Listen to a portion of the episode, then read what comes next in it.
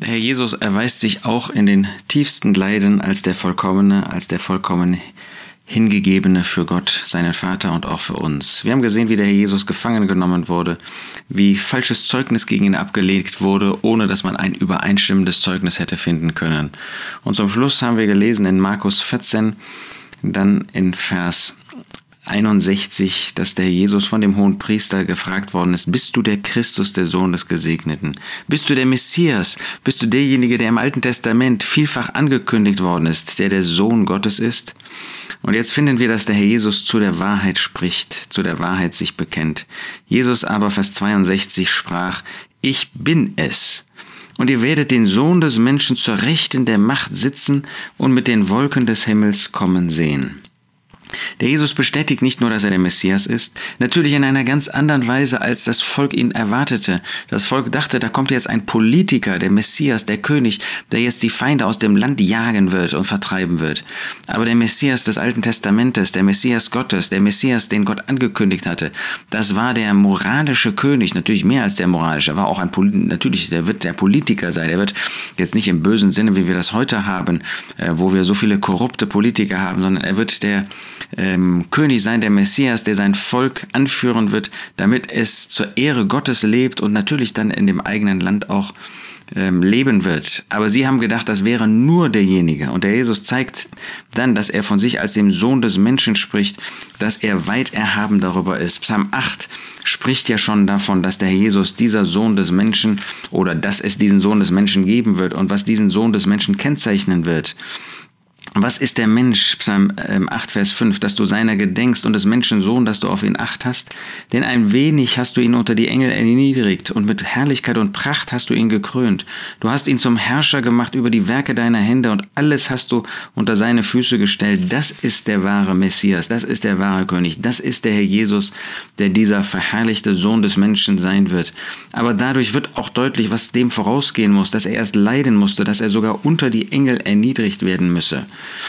Aber der Jesus sagt noch etwas mehr hier in, diesem, in dieser Antwort. Ihr werdet den Sohn des Menschen zur Rechten der Macht sitzen. Er ist eben der Sohn des Menschen, er ist wahrhaftig Mensch, er ist vollkommener Mensch und er würde einen Ehrenplatz bekommen. Wer war er hier? Er war doch hier gerade derjenige, der gefangen vor dem hohen Priester stand, der ihn befragte. Aber der Jesus sagt, wer er wirklich ist. Er ist derjenige, der im Alten Testament angekündigt worden ist, derjenige, der Macht und Herrlichkeit haben wird, aber nicht allein auf der Erde, sondern auch im Himmel. Ihr werdet ihn zur Rechten der Macht sitzen sehen. Natürlich könnte man das hier auf einen Thron auf der Erde beziehen, aber das, was wir im Alten Testament finden, und darauf nimmt der Herr Jesus Bezug, nämlich auf Daniel 7, da finden wir in Vers 13, ich schaute in den Gesichten der Nacht und siehe, mit den Wolken des Himmels kam einer wie eines Menschen Sohn, und er kam zu dem Alten an Tagen, das ist Gott, der ewige Gott, und wurde vor ihn gebracht. Und ihm wurde Herrschaft und Herrlichkeit und Königtum gegeben, und alle Völker und Völkerschaften und Sprachen dienten ihm. Seine Herrschaft ist eine ewige Herrschaft, die nicht vergehen wird, und sein Königtum ein solches, das nie zerstört werden wird. Darauf nimmt der Jesus Bezug, auf diese Weissagungen des Alten Testamentes, die von ihm in seiner Herrlichkeit sprechen. Bist du der Christus? Ja, sagt der Jesus, ich bin es. Aber ich bin weit mehr. Ihr werdet den Sohn des Menschen zur Rechten der Macht sitzen und mit den Wolken des Himmels kommen sehen. Das heißt, der Jesus zeigt, ich bin die Erfüllung dessen, was in Psalm 8 und in Daniel 7 von dem äh, geschrieben steht, der der wahre Prophet, ja der weit mehr ist, der Sohn des Menschen, der Sohn Gottes. Herr Jesus steht zu der Wahrheit, auch wenn er natürlich wusste, was das für eine Folge haben würde. Die lesen wir jetzt in Vers 63. Der hohe Priester aber zerriss seine Kleider und spricht, was brauchen wir noch Zeugnis? Durfte der hohe Priester seine Kleider zerreißen? Wir lesen in 3. Mose 10, wir schlagen diesen Vers auf, in 3. Mose 10 ähm, heißt es in den Versen 6 und 7, und Mose sprach zu Aaron und zu Eleazar und zu Itamar seinen Söhnen, eure Häupter sollt ihr nicht entblößen und eure Kleider nicht zerreißen, damit ihr nicht sterbt und er Gott nicht erzürne über die ganze Gemeinde. Das heißt, wenn ein Priester, ein hoher Priester seine ähm, Kleider zerreißen würde, dann würde Gott zürnen. Und am Anfang hat er auch in dieser Macht dann eingegriffen. Wir denken an Nadab und Abihu, die Söhne von Aaron, die fremdes Feuer brachten. Das tat Gott hier nicht. Der Zustand des Volkes insgesamt, der Zustand der Führer war so schlecht, dass Gott das zugelassen hat. Nun, hier ging es ja auch darum, dass sein Sohn jetzt dieses Erlösungswerk vollbringen würde. Der hohe Priester zerreißt seine Kleider. Warum? Um so zu tun, dass er empört ist, dass äh, da eine Lästerung geschehen ist. In Wirklichkeit war er der Böse, war er der Boshafte, hat er den Sohn Gottes selbst, hat er verurteilt. Was wird das einmal für ein Gericht sein für diesen Kaiaphas? Wenn er wie noch einmal vor Christus stehen wird, aber dann in völlig vertauschten Rollen an dem großen weißen Thron und dann wird er vor ihm niederfallen müssen, da wird er bekennen müssen, was er für eine schändliche Verurteilung vorgenommen hat, wissend, dass der Jesus der Gerechte, der Vollkommene ist. Jetzt ist er schon im Hades, dieser hohe Priester und erwartet sein furchtbares Gericht.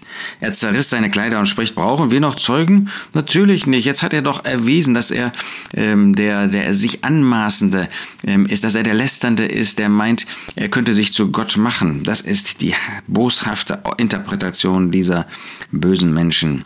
Was brauchen wir noch Zeugen? Ihr habt die Lästerung gehört. Was meint ihr? Sie aber verurteilten ihn, dass er des Todes schuldig sei. Nun, im jüdischen Gesetz, in dem Gesetz des Alten Testamentes, das Gott gegeben hat, war das natürlich Lästerung oder besser wäre das Lästerung gewesen, wenn der Herr Jesus nicht wirklich dieser verherrlichte Sohn des Menschen jetzt sein würde, wenn er nicht der Christus wäre, gewesen wäre, wenn er nicht der Sohn Gottes gewesen wäre, aber er war es und er hatte es viele Male ähm, hat er das erwiesen durch die vielen Wunder, die er getan hat, durch das Offenbaren der Herzenseinstellung, dass nur der Sohn Gottes, dass nur Gott selbst eben wissen konnte. Sie verurteilten ihn. Was für eine schändliche Verurteilung. Und einige fingen an, ihn anzuspeien, das heißt anzuspucken und sein Angesicht zu verhüllen und ihn mit Fäusten zu schlagen. Jetzt kommt die ganze äh, Brutalität, der ganze Hass, die ganze Bosheit des Menschen und hier der Führer hervor. Waren sie religiöse Menschen? Haben sie sonst nicht immer so ein äußeres Gewand von Heiligkeit, von Frömmigkeit, von Gelassenheit?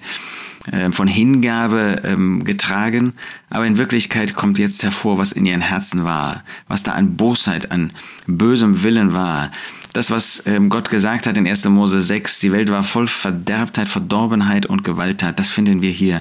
Verdorbenheit, wie sie versuchten und auch geschafft haben, den einzig Reinen, der an diesem Ort gewesen ist, zu verurteilen, des Todes schuldig zu bezeichnen. Die einzigen, die des Todes schuldig waren, das waren sie, nicht er. Er war der Einzige, der das Recht hatte zu leben, aber er war bereit zu sterben. Und dann kommt diese ganze Brutalität hervor, die der Mensch jetzt nicht mehr kaschieren kann, die er nicht mehr verbergen kann. Satan stachelt das alles an. Und sie tun das noch in einer hassvollen Weise. Sie verhüllen sein Angesicht in der Meinung, er könnte nicht sehen, wer ihn jetzt schlägt und schlagen ihn mit Fäusten. Was für eine primitive Art und Weise, mit ihm umzugehen. Aber das ist der Mensch, das sind wir Menschen. Und dann sagen sie zu ihm, Weissage, ja, jetzt könntest du ja mal zeigen, dass du Gott bist, indem du weissagst, wer das tut. Und der Jesus brauchte nicht zu weissagen, er konnte das alles sehen, weil er der Sohn Gottes ist, aber er hat geschwiegen. Wir haben nur dieses eine Mal in diesem Verhör, dass der Jesus sprach, in dem Wissen, dass er gerade deswegen verurteilt werden würde, weil er zu der Wahrheit seiner Person stand. Aber er hat gesprochen. Er hat sich nicht verteidigt, sondern er hat zu der Herrlichkeit, die wahr war, zu der Herrlichkeit, die seine Person betrifft, er hat zu dieser Frage des hohen Priesters eine Antwort gegeben. Und die Diener schlugen ihm ins Angesicht. Wie furchtbar, dass wir sehen, wie der Herr Jesus behandelt worden ist. Wir waren letztlich mit dabei. Wir waren auch nicht besser. Wir können nur aus großer Gnade mit Dankbarkeit zurückschauen und sagen, Gott sei Dank, dass er unsere Herzen, unser Gewissen erreicht hat, dass wir uns bekehren durften. Aber hier sehen wir, mit welcher Hingabe der Herr Jesus auch in diesen körperlichen, furchtbaren körperlichen Leiden, aber auch in diesen seelischen Leiden von seinem eigenen Volk, von dem der äh, behauptete hohe Priester zu sein und die Rechte Gottes und die Rechte des Volkes zu verteidigen, wie er von ihm in schändlicher, in böser, in boshafter, in gemeiner Weise behandelt worden ist. Ihm die Ehre, ihm allein, unserem Herrn Jesus Christus.